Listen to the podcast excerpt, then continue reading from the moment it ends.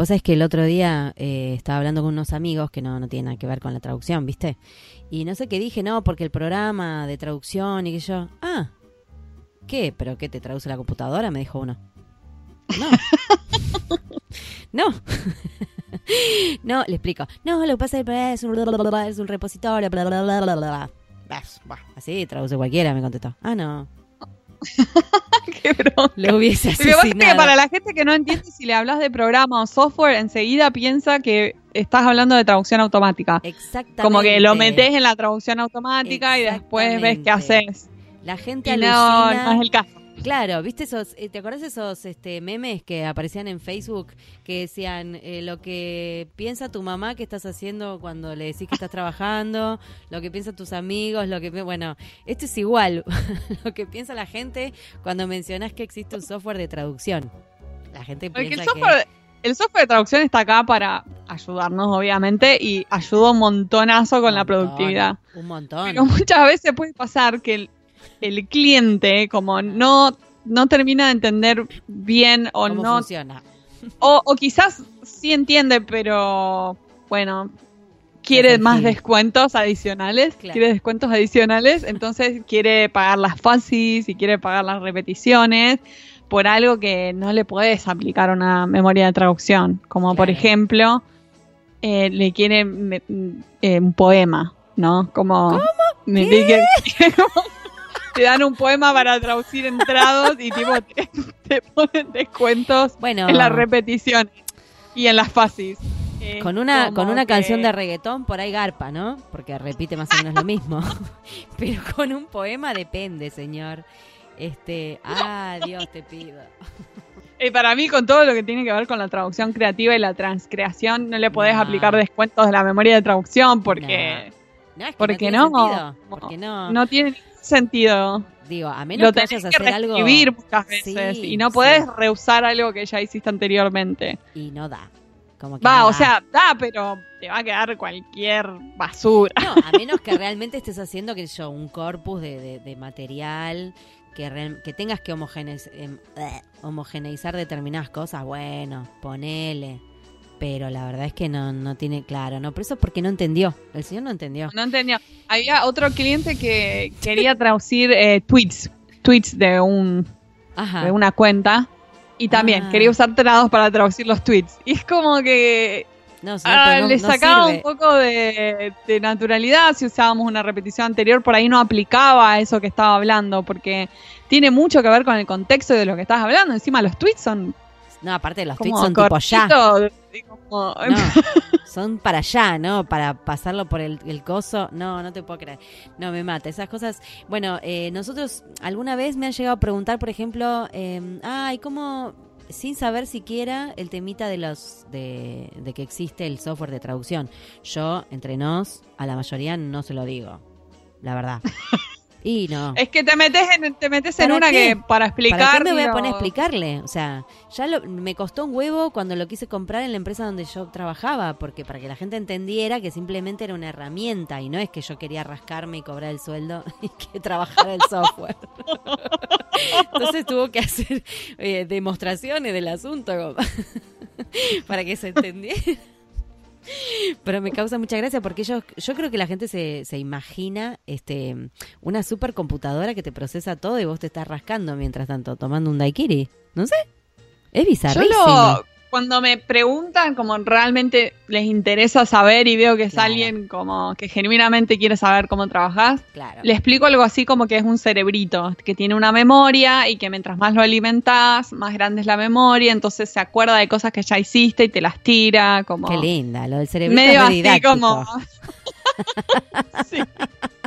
Yo lo que digo es que es un repositorio de mis propias traducciones y que entonces mantengo eh, la Repositorio homogeneidad. me suena a supositorio, Bueno, perdón. suena a supositorio.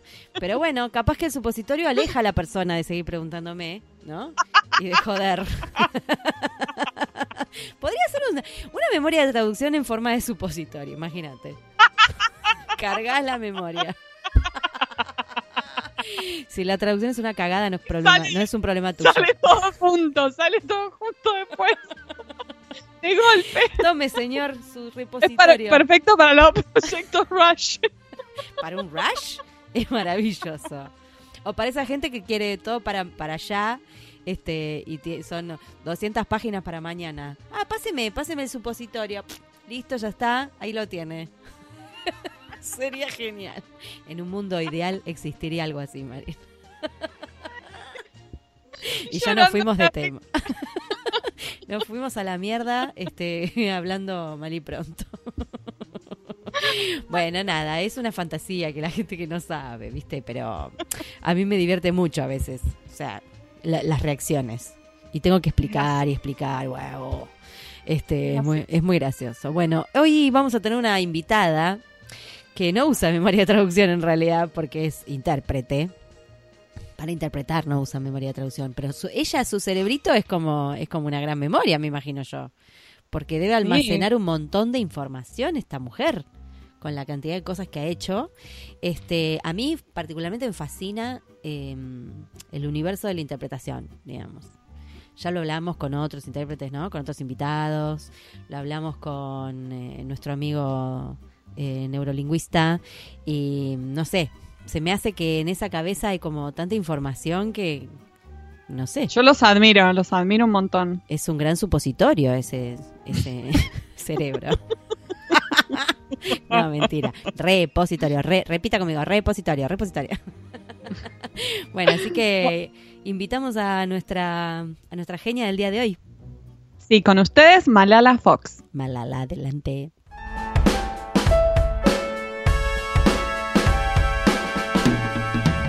Hoy tenemos el agrado de entrevistar a María Laura Fox. Ella es traductora y profesora de inglés y de francés e intérprete de conferencias. Durante su carrera ha interpretado por 21 años en 795 congresos, conferencias, cursos, seminarios, etc. Cuenta con una amplia experiencia internacional relacionada con deportes. Ha interpretado para personalidades como Donald Trump, Roger Federer, Serena Williams y Barack Obama, solo para mencionar algunas. También ha sido traductora de varios libros sobre tenis, como Tennis Psychology y The Secret of Spanish Tennis. Muchas gracias, María Laura, por estar con nosotros. Estamos muy entusiasmados de entrevistarte. Bienvenida a En Pantuflas. Eh, No sé si tenés las pantuflas puestas o las zapas para jugar al tenis. No, no me doy cuenta, la verdad.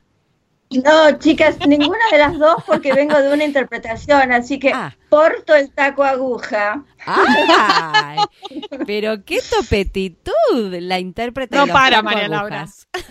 Queremos No, decir que el de nombre, el nombre artístico de María Laura es Malala, ¿no? Digámoslo porque es como te conocen todos. Y Sí. bueno, dijimos María Laura porque es tu nombre. Pero la realidad es que esta profesión te ha dado este, este, ¿cómo se diría? Apodo, ¿no? Sí, sí, sí. Así que Malala. Bueno, en realidad esto vino de cuando era chica, porque cuando yo era chica mis hermanos no podían decir María Laura y decían Malala o yo, viste, diría Malala, qué sé yo, y de ahí me quedó. Lo que pasa es que después en, en, en el lengua donde yo me formé, bueno, mm, qué sé yo, las chicas me decían Malala y hasta las profesoras y bueno, y de ahí Quedó. seguimos. Y el resto es historia. Sí, sí, sí. Pero es lindo, a mí me gusta, ¿eh? Le, le pone mucha onda. Malala Fox. Sí, sí, Te, te podrías haber sido hasta, no sé, estrella. Estrella de cine con ese nombre. ¿No? Sí, me falta bastante para eso. Sí, reda, reda de celebrity. Sí, sí. Bueno, ¿qué te iba a decir? Bueno, Malala, nada, ya te dimos la bienvenida. Tenemos algunas preguntitas para hacerte porque yo te cuento, nos contó otro traductor acerca de vos, Mm, un amigo de la Mm. casa, nos dijo, hay una traductora que está especializada en tenis. Y dijimos, ah, really? Y nos pareció como Mm. muy, muy copado, digamos, esa especialización. Muy específica. Y la verdad yo nunca me había puesto a pensar en esto. Digo, que alguien estuviera interpretando algo relacionado con el deporte. Y existe, lógicamente. Mm. Será que no soy muy deportista, no sé vos, Mari, pero yo mm, no. No, estaba en el equipo de vóley de mi secundaria, pero era de las más malas. de las más malas, no de las malalas.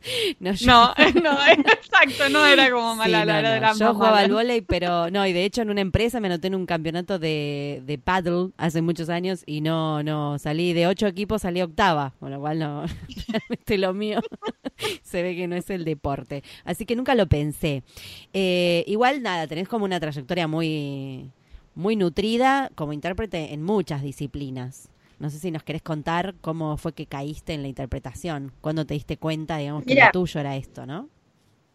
Mira, te cuento. Yo, mi primera carrera fue estudiar profesorado de inglés en las lenguas, que ah, hice el profesorado largo para todos los niveles, y después ahí me pareció que me gustaba esa cosa de la interpretación que no sabía ni muy bien qué era, pero bueno, ahí fui a dar a lo de Emilio Stevanovich, que era, no sé si lo tienen, que era, en ese momento él daba clases y qué sé yo, y que era lo más top top.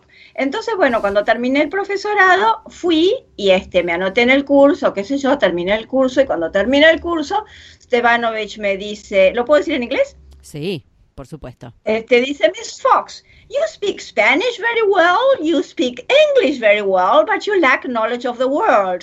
Yo dije, ¿qué corno me quiere decir este pibe con esto? Yo tenía 21 años, 22 años, yo tenía, ¿viste? era profesora de inglés, tenía el título y me creía que, ¿viste?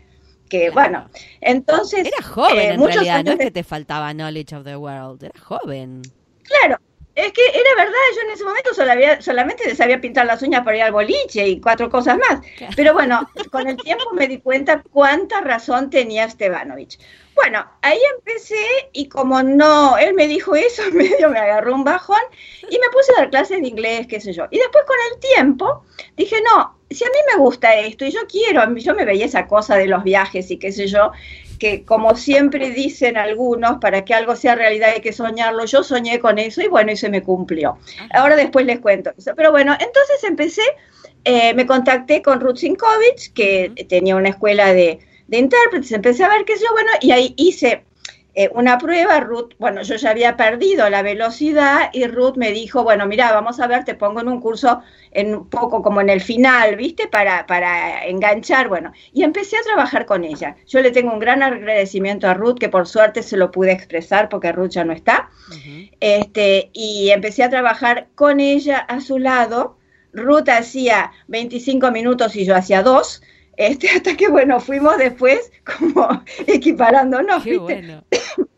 Eh, fue muy divertido. Y este, y bueno, y ahí conocí a las intérpretes, otras que trabajaban con Ruth, y bueno, y de ahí, bueno, me, me, fui largando y este, y bueno, ahí empecé.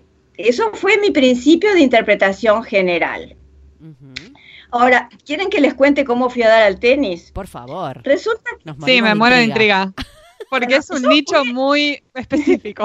No, pero es que yo jugué al tenis toda mi vida, nunca bien, sigo jugando hasta ahora con el mismo entusiasmo de antes, pero nunca fui una gran jugadora, ¿viste? Jugué sí en el equipo del club, qué sé yo, pero a nivel berretón, este, y sí, mi club, mi club no es este eh, Wimbledon, ¿viste? Entonces, bueno, me divertía. Y una vez, bueno, yo hacía otras interpretaciones, qué sé yo, andaba por ahí con unas cosas agropecuarias que hacíamos con Ruth y con las vacas y el pastoreo. Y este, y un buen día voy a dar una interpretación donde había alguien de la, mm, del, del ambiente del tenis. Entonces me dice, mira, vamos a tener un evento, qué sé yo, así, así. Bueno, ahí fue. Resulta que en ese era un evento que tenía algo que ver con el tenis. Era un curso de capacitación para entrenadores de alto rendimiento, qué sé yo. Y vos sabés que, claro, cuando... Ah, además, yo cuando era chica, papá me compraba una revista que se llamaba, se llama, porque todavía existe World Tennis. Y yo tenía la, la, la, suscripción, entonces tenía todas las semanas el World Tennis, World Tennis que llegaba y yo las leía. Y, este, y fíjate que en un momento eh, el profesor de tenis del club un día me dice, ay Malala, me dice, no querés, yo necesito unos artículos, vos no me traducirías unos artículos, yo retrucha, escúchame, yo tenía 18 años, ahí, entonces me dice, yo no te cobro las clases, bueno, de una... Ay, hicieron business ahí con el profe. no quiero ni pensar cómo eran los artículos, pero el señor estaba contento porque podía entender. Bueno, y después, cuando en un evento que había alguien de, de una persona que vino de afuera, este, viene a la cabina y me dice, era un español, y me dice, pues tú juegas al tenis. Yo digo, sí, ¿usted cómo sabe? Me dice, porque tú usas algunas palabras, ¿entendés? Yo no decía ir a la red, yo decía subir a la red o metete adentro de la cancha, que no es entrar, es metete, ¿viste? Cuando te metes para, para atacar. Bueno, entonces. Claro, este, tenía jerga, se dio cuenta que tenía jerga del tenis, de jugar. Este, y bueno, y a partir de eso empecé a trabajar y bueno, y ahí este tipo se convirtió en mi especie de sponsor, porque me sponsorea, me da trabajo por todos lados. Y bueno, y después, qué sé yo, cuando vino Federer a la Argentina, también alguien dijo, ay, sí, porque hay una que, qué sé yo, y en el Twitter escribieron cosas muy lindas, yo en ese momento no tenía Twitter, y alguien me dijo, che, me dice en el Twitter, eh, fue en el año 2012 cuando vino Federer, escribieron algo, qué sé yo, porque bueno, yo estuve tres días con Federer. Ah. Este, y con las Williams. No mucha gente puede decir eso, Malala. Estuve tres días con Sí, sí con Djokovic, con, con Lytton, Hewitt también, que es un jugador australiano de Copa Davis. Bueno, por supuesto con Del Potro. Del Potro habla inglés, pero, pero ahí en el ambiente, ¿no? Este, no, fue muy divertido. Si te gusta el tenis, es muy divertido. La verdad que yo de tenis no sé nada, pero me, imagino a un montón de, fanáticos y fanáticas del tenis escuchando el podcast, el podcast y babeando. No sé, Mari. Porque digo, no, te digo que ella se dio el gusto. ¿Eh? Yo quiero saber, quiero saber más de cómo fue interpretar a Roger Federer. Por favor, contanos. no, interpretar fue como cualquiera. Lo que fue muy lindo es estar con él. Estar con él y lo que era la gente. Pero te digo, fue una cosa tan loca que se fue Federer. Lo, yo lo despedí, se fue en un, un, remis, qué sé yo. Y viene un tipo con el que sigo en contacto hasta el día de hoy. Escucha esto. Y me dice, ¿me puedo sacar una foto con vos? No, le digo yo, foto podés, pero yo no no soy Federer. No, pero vos estabas con él, sí, sí estaba. No, sabés. Y hasta ahora es un tipo que es un divino, vive en Mar del Plata. Cuando voy a Mar del Plata me invita. Bueno, no, eh, me muero de risa con lo que estás contando. O sea, te, te, volviste famosa por carácter transitivo, por osmosis, por estar al lado de Federer. Tal cual, tal cual, tal cual. Y bueno, y después les aclaro una cosa. Ustedes ahí, es verdad, yo interpreté a, mm, a Donald Trump y a Obama, pero ninguno de los dos en carácter de presidente. A Trump lo, lo invité, es decir, lo, interpreté hace muchos años, no sé si ustedes se acuerdan de Bernardo Neustadt. Sí, sí. Sí. bueno, Bernardo su, Neustadt. Y de su testículo que salió en la, en la revista también. Exactamente, bueno. Marina no sé si se acuerda.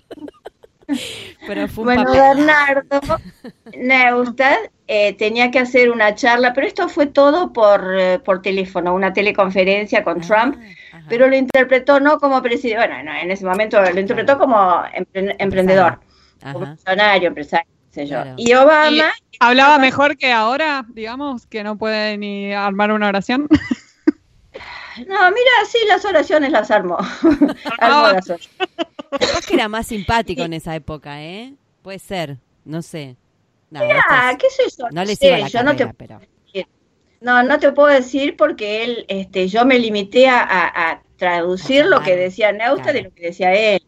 este, en ese momento, bueno, él dijo cómo, cómo era su vida, qué sé yo, algunas cosas que están en los libros. Y después a Obama lo interpreté el año pasado cuando vino, pero ya no vino como presidente, sino que vino por una fundación, qué sé yo, así que hubo unas reuniones en, el, en un hotel, que hubo empresarios y, este, y hubo gente del gobierno, no estaba Macri, porque con Macri, Macri habla inglés y con Macri se encontraron después a jugar al golf, qué sé yo, pero te digo porque no es que yo fui la intérprete de los presidentes de los Estados Unidos, eso quería aclarar. Bueno, pero igual tampoco es que son... Eh Juan Pérez, ¿no? Son personalidades que conocemos. Bien, bien. Sí, Así que no importa si fue antes o después de su presidencia, la verdad es que está bueno. Está bien, está bien. Sí, por supuesto. Y de, todas estas personalidades que, has interpretado, ¿cuál es la que más te gustó o la que más recuerdos tenés que, que te impactó conocer? Ah, mira, a mí, Rogelio, como yo le digo en chiste, Roger Federer, hoy lo miraba. Les cuento una cosa, chicas, me da vergüenza decirlo. No, decirlo me encanta yo me fui de casa cuando él iba ganando dos sets y venía el tercero que estaba ahí, yo me tuve que ir a la interpretación. Entonces yo tengo la aplicación de Wimbledon y yo mientras interpretaba, ahí te van saliendo los puntajes. Y te salía 30-15, 30 iguales, game, set, bueno, y me enteré que perdió 13-11 en el quinto set y yo interpretaba y cuando respiraba miraba el teléfono para ver cómo iba, que no sé cómo fue, es, del potro que estaba jugando también, pero todavía no, no, no vi. ¿Te pasó, por este, ejemplo, que, claro, que de repente estar interpretando algo y, es, y esto que contás, ¿no? Que te agarre así como, no, no sé si emoción sería la palabra, o que diga algo que te, no sé, se tilda una intérprete, por ejemplo, en el medio de una interpretación, si se le cruza algún, alguna cosa así de, de, emoción con lo que está haciendo? ¿Se entendió lo que Sí, pero, pero, qué sé yo, si te tildas algo, que, que te, te tildas con una palabra, para eso está la otra. Pero lo que me pasó una vez, ahora que hablas de emoción, eh, no me tildé, pero, pero fue re fuerte una vez un evento que hubo en la AMIA, donde había víctimas de Atocha, de las torres, de la AMIA y de no me acuerdo qué otra cosa más. La gente que hablaba, que daban testimonios, que eran todos familiares, padres de muertos, qué sé yo, hablaban con un dolor. Vos sabés que a mí se me cortaba la voz. Y después pedí perdón y le mm. dije a la persona que me había contratado, le digo, mira, perdóname, y entonces me dijo, fue lo más lindo que vos hayas interpretado con sentimiento. Porque, viste, yo hubiera dicho, bueno, y entonces se murieron cuatro personas, ¿entendés? Claro, no podés, exactamente, no podés este, alejar eso de lo que, lo que estás diciendo, porque si no serías como una máquina de repetir. Claro, ahí se me Tremendo, sí, claro. Sí, eso fue terrible. Este, porque bueno, yo como ven, tengo un modo de ser medio, medio acelerado. Entonces, bueno, ese día, eh, no, pero, eh, Sí, qué, qué, qué, flash, ¿no?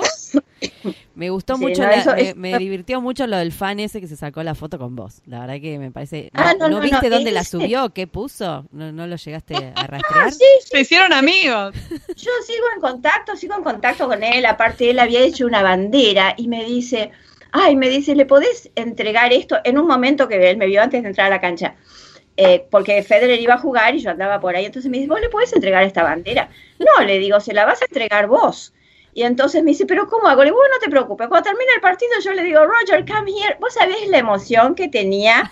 Te digo que yo ahora que lo estoy nombrando, eh, le voy a mandar la dirección del podcast porque él se va a poner contento, porque mantenemos una linda amistad. Este, y todo esto gracias a Federer. Qué buena onda. Y su mujer son un amor y bueno. Qué, así que este... qué divertido, qué divertido, me encanta. Es súper súper gracioso. Ahora, yo me nos preguntamos, ¿no? Tenemos así como la, la duda. ¿Es un nicho, o sea, el nicho deportivo? Porque también vimos que has laburado en, en Olympics, o sea, en, en Juegos Olímpicos, ¿no? también. Ahora, ahora estoy haciendo una cosa para, para, para, el Comité Olímpico, en realidad es para una asociación de Pierre de Coubertin. Eh, Pierre de Coubertin es un francés que fue el que, eh, el, digamos, el creador o restaurador de los Juegos Olímpicos. Los Juegos habían empezado en Grecia, en la época de los griegos, y Coubertin eh, decidió hacer una era moderna de los Juegos Olímpicos y bueno, hizo muchísimas cosas que me estoy enterando ahora a través de lo que estoy haciendo para él. este, él eh, fue un hombre que fue historiador, deportista, pedagogo, periodista, eh, qué sé yo, 85 mil cosas que las estoy descubriendo ahora.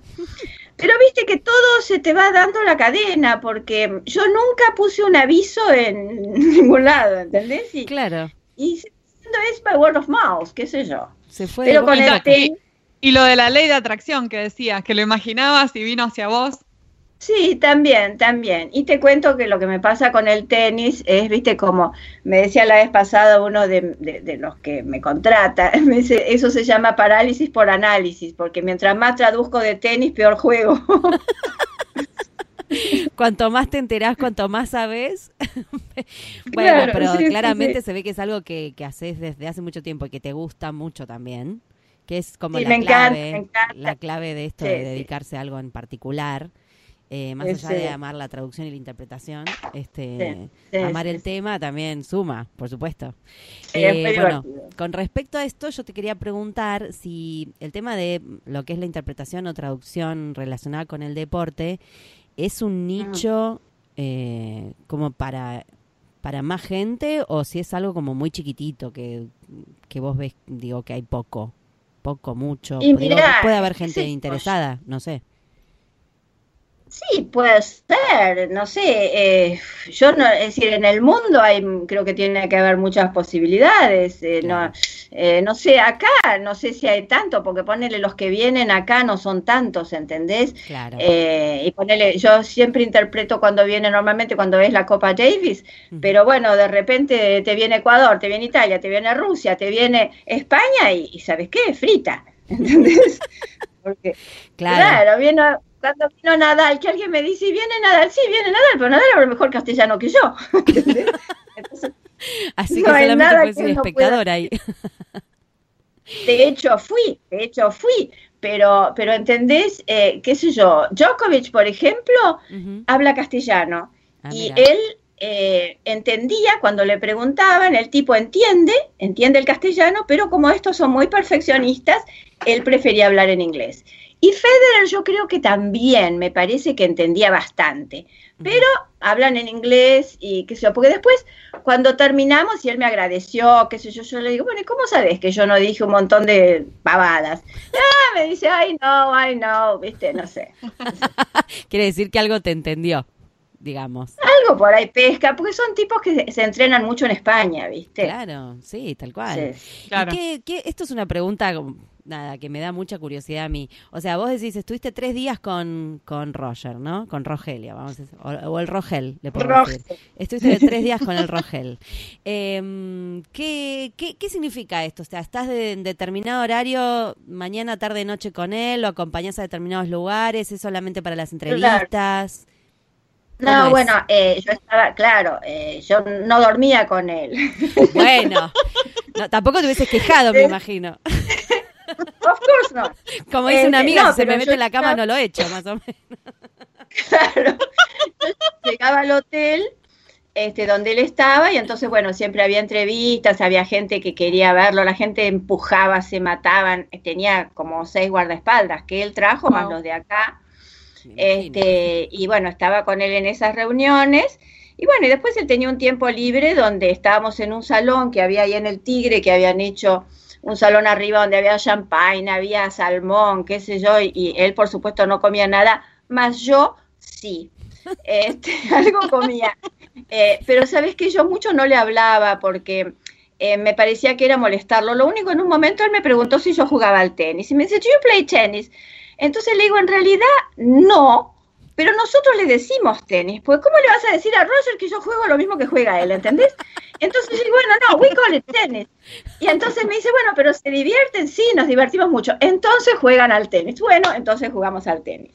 Ay, me encanta. Sí, conversé algunas cosas así, ¿viste? Pero, eh, qué sé yo, un día se quejó porque, bueno, él jugaba de noche, el partido terminaba como a las 10 de la noche hasta que se bañaba y, y llegaba al hotel y qué sé yo, parece que él pidió un pollo que le llevaran y el pollo se lo llevaron a la una de la mañana.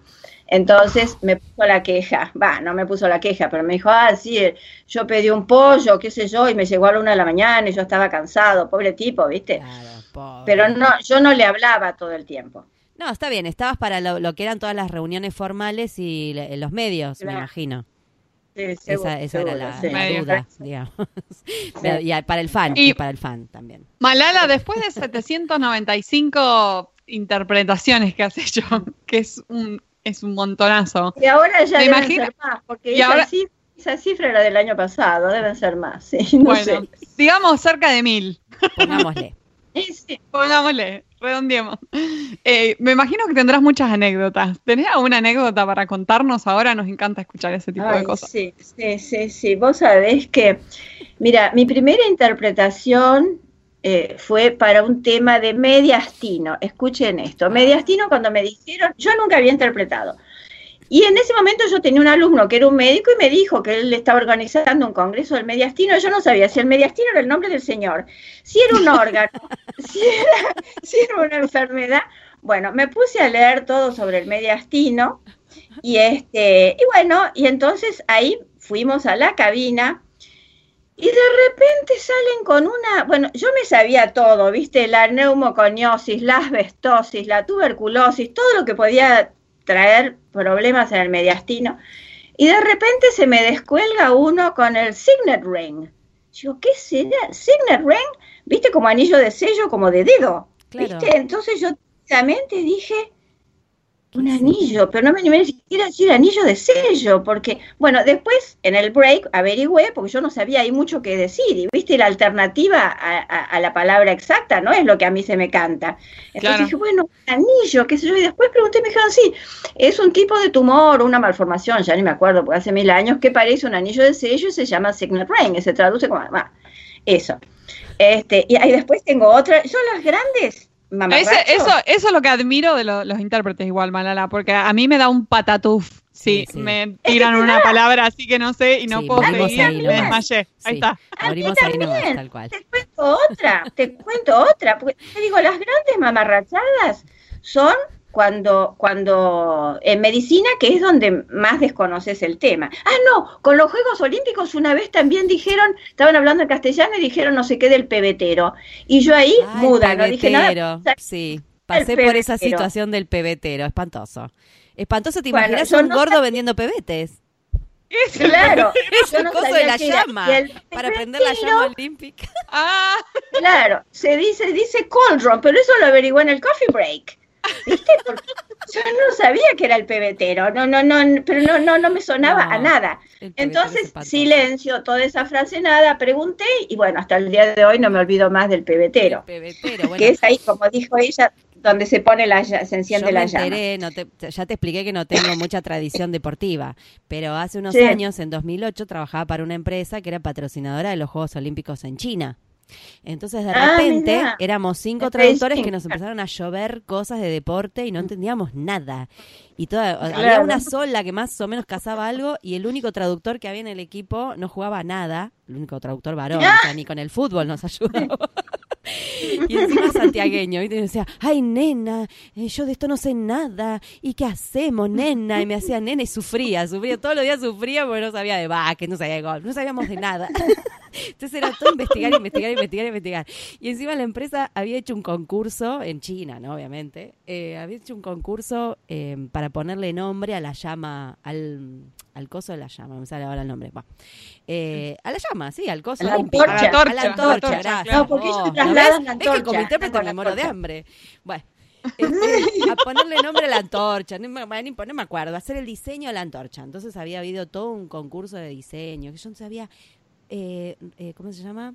Press releases todos los días con el concurso, con la historia de la antorcha, con la historia de China, con la historia del papel, con la historia... Oh, era una pesadilla. Yo, y ahí apareció pebetero y yo buscaba y decía pebetero. Decía, no, puede, no puedo poner pebetero en una press release. Esto es claro, claro, claro. El pebete este. y no había otra. Me dijeron, sí, es el pebetero. Ah, bueno, bueno, ok. Y ahora seguramente va a estar de nuevo el pebetero porque ahora vienen los Juegos Olímpicos. Eh, de acá que van a ser en Buenos Aires, los de la juventud, así que ahí va a estar el pebetero. Pero este, hay otra que tengo, ¿eh? Sí, por favor, me encantan. Contá. No, otra anécdota que tengo era una cosa de dentistas, ¿no? Entonces, ortodoncistas en realidad. Entonces, bueno, yo me fui a mi dentista, que es un divino, y le dije, ay, doctor, yo necesito vocabulario, qué sé yo. Bueno, me dio un, pues yo solamente, solamente sabía decir tooth and teeth, ¿viste? Porque no, no, y cada diente, no, ellos no hablan de los dientes, ¿viste? Tenés el incisivo, el premolar, el primero, bueno, yo, para mí eran todos dientes. Bueno, entonces ahí me aprendí los nombres de los dientes, me aprendí todo lo que él me dio, ese era un librito de vocabulario para dentistas que estaba muy bueno. Y algunos, bueno, viste que algunos te mandan el material, yo ahí pedí mucho, bueno, fenómeno. Este aquí, que de repente era un niño que no sé qué cono le pasaba, que tenía un problema en el turbinate, turbinate creo que se llama, turbinate. Entonces, yo digo, ¿qué será el turbinate? Y entonces digo, tranquilamente turbinador. Y mi compañera me hace con la mano, me hace así como diciendo, qué genia. De repente viene un papelito volando a la cabina que decía turbinate igual cornete. Pero el cornete está en la nariz y nosotros habíamos estudiado la boca, no la nariz. Entonces, bueno, pedir perdón, mira, que no, bueno, pero es Claro, ¿cómo es el cornete. No, no, yo le mandaba Terminator ahí, sí. Sí, la turbina, yo qué sé. La verdad que estuviste, claro. Pero bueno. Mirá vos, las cosas que no se enterar. Fue un buen guess. Fue un buen guess, yo me lo hubiera creído. Sí, yo pero, también. Claro, pero ellos no, porque de toda la sala, todos saben qué está pasando. La única que no saben son las dos que están metidas dentro de la cabina, ¿entendés? Claro, Esas son las únicas que no saben. claro, ese es Eh, el todo el mundo sí sabe, entonces Tenés que estudiar un montón, o sea, un montón antes y te pueden incluso pasar Sí. estas cosas que, que te salen con, no- te cambian de barrio, o sea, estabas en la boca, te van a la nariz y uno como puede saber, ¿no? Exactamente, exactamente. De todas maneras, mira, eso es una cosa que como yo estudié también con Sergio Viallo, que era jefe de intérprete de Naciones Unidas, y Sergio nos decía, este, ellos, es decir, no necesitan que vos le expliques, si están mirando la, la imagen, no necesitan que vos le digas que eso es el cornete, ¿entendés? Ellos se dan cuenta. Lo que pasa es que es feo decir turbinador cuando Cuando tenías que no decir es. cornete. Es como que, viste, en vez de, qué sé yo, en vez de decir el ojo, que digas el ajo. Ellos se dan cuenta que estás hablando del ojo, pero si vos decís ajo, Claro, y encima el yo. dibujito te hace Bueno, quedar peor porque se nota que no es eso. claro, Es más obvio todavía. sí, sí, sí, sí, sí. Pero bueno, son cajes. Tal cual. Mari, Malala, ¿querés- hay una pregunta. eh, muchas gracias por, responder a todas estas preguntas porque nos divertimos un montón con esta entrevista. Y normalmente nos gusta cerrar con una pregunta que es media filosófica, que es ¿qué es para vos ser un traductor exitoso? No hay respuestas incorrectas acá. Puede ser cualquier cosa. El éxito para cada uno es algo diferente, así que todo vale. Mira, para mí el éxito está en que yo disfruto mucho lo que hago. Yo hace muchos años que no trabajo. Yo me divierto, ¿entendés? Porque voy, voy a la cabina y lo paso bárbaro. Es decir, algunos días por ahí sí que, qué sé yo, que te toca ir a, no sé, a- con un agrónomo que te morí de frío, une una planta de no sé qué y estás ahí metida entre las máquinas, el ruido, no es tan divertido. Pero para mí esto no es trabajar. Para mí trabajar, mira, ayer estuve haciendo una cosa de Yvonne Goolagong, que es una jugadora australiana, eh, que yo siempre la miraba de chiquita en la revista esta, y ayer me enteré que Yvonne Goolagong, y se los cuento porque esto es inspirador, parece que ella es indígena, vivía en un pequeño pueblo de Australia, Y de chiquita un día encontró no sé dónde una pelota de tenis vieja. Y empezó, viste, bueno, entonces agarró en la casa, le hicieron con un poco de madera de un cajón, le armaron una especie de raqueta. Ella andaba pegándole a todas las paredes con eso. A los seis años o cinco años le regalaron una raqueta. Y ella vio en una revista de, de chistes, de qué sé yo, de, de niños que había en Australia, que se llamaba Princess Margaret, creo que dijo, se llamaba la revista, vio que había, bueno, el personaje era una, una niña que iba a jugar al tenis y llegaba a un lugar que se llamaba Wimbledon y ganaba y jugaba y qué sé yo. Bueno, Yvonne Goolagong dijo yo quiero eso. Wow. A los 19 años ganó Wimbledon por primera vez. Después se casó, qué sé yo, tuvo, tuvo un hijo y, a los, y en el año, a los mm, 10 años después de eso, ella ya a los 29 o 30 años, el marido la alentó, volvió a jugar Wimbledon y volvió a ganar. Wow. Y eso era, como ella dice, ella Genia. dice, no era la plata, no era la plata. Y a mí, te digo, por supuesto que la plata ayuda porque yo vivo de esto, ¿entendés? Yo no, no, no, no tengo otra actividad, yo vivo de eso.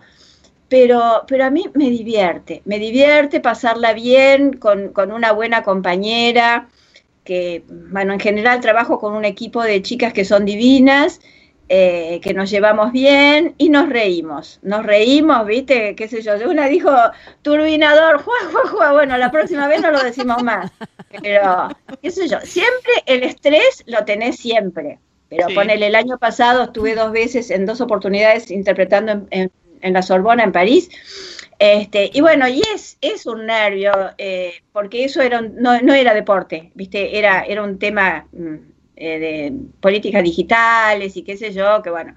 Eh, pero de todas maneras, mira, una vez que estuve trabajando en España, mi compañero de cabina, esto era con el tenis, mi compañero de cabina era de Naciones Unidas. Yo tenía unos nervios, porque decía este tipo que lo han traído intérprete de Naciones Unidas. Y después él me confesó que él tenía los mismos nervios porque dijo esta que la traen desde Argentina, porque él estaba en Suiza, viste, con un tren 25 euros, justo el, el pasaje, o, o qué sé yo, 25, 50 a Madrid. Pero mi pasaje costaba mil dólares. Claro. Bueno, así que, qué sé yo, fueron, eh, hasta que siempre te da muchos nervios hasta que como que you settle down, ¿viste? Te estableces, te, te, Hasta que ves por dónde viene la y igual siempre podés meter la pata hasta el fondo. Pero de eso se aprende finalmente. y Claro. sí, sí, es decir, nunca más nunca más voy a decir turbinador y nunca más me voy a olvidar del pebetero. Del Claro, pebetero. te quedan grabados de por vida. Es que tu, es que te, la llama de tu pebetero está muy encendida, me parece, Malala. Ay, mira, hacemos, ah, enseguida te armé una metáfora, mira, enseguida. ¡Qué frase! ¡Qué frase! No, y creo que, para que sobre todo para el intérprete la adrenalina tiene un, un papel fundamental, porque creo Sí, que sí, no debe sí, haber ningún intérprete que se siente en la cabina y no le pase nada, ¿no? Creo que no, creo que no. Sí, por- mira, por- estaba leyendo, eh, bueno, con esto del tenis, viste, están los jueces de silla, que son los que están cerrados, ar- sentados arriba de la sillita en estos grandes torneos. Y los tipos, viste, dicen que pasan unos nervios terribles, porque imagínate que ahí vos viste mal una pelota y hay millones de dólares, ¿entendés? Y el Sí. partido de un tipo, porque está la, la, la, el, el Hawkeye.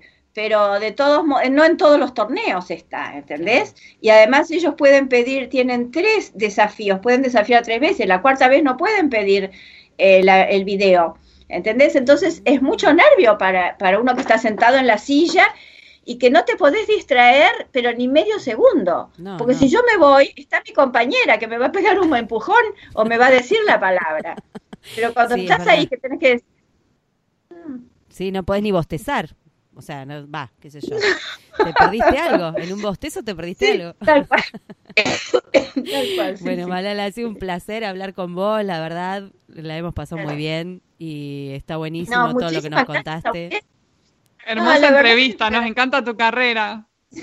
No, les agradezco un montón, porque cuando ustedes me dijeron una entrevista, yo digo, ¿yo qué voy a decir si yo no, no, no soy, viste, una ¿viste? intérprete? ¿Qué sé ¿Viste yo? que Soy tenías cosas para contar? ¿Viste que te dije? Sí, tengo, tengo anécdotas para reírnos un rato, pasar un rato, pero Por no, no es para impresionar a nadie. Y porque estuviste con Federer, nada más que por eso, no, mentira. Bueno, eso, te digo, chicas, between you and me on the doorpost, no fue para nada difícil, fue un placer. Y sí, Fue me un placer. Nos imaginamos todo. Nos imaginamos que, que debe haber estado lindo eso. Eso, por ahí viste, hay cosas que te viene bien saber, pues por ahí él decía, porque ponele cuando va brinca, terminamos, jugamos en Roland Garros, qué sé yo, y entonces bueno, viste, tenés que saber quién es Babrinka, porque si no, si, eh, viste, nunca oíste decir de qué está hablando este hombre, o qué sé yo, cuando te dicen The Woodies, que eran dos hermanos que se llamaban Woodbridge y Woodford, creo que era, y la gente le dice The Woodies, Woodies. y no son las no. eras, ¿entendés? Yo, yo hago qué sé yo, agua hay ahí. cosas Sí, está, buenísimo, está buenísimo, buenísimo. Así que nada, placer, placer total. Acá en, en Pantuflas, este, estuvimos jugando el tenis con Malala. Muchísimas gracias, chicas, un beso. No, gracias a vos.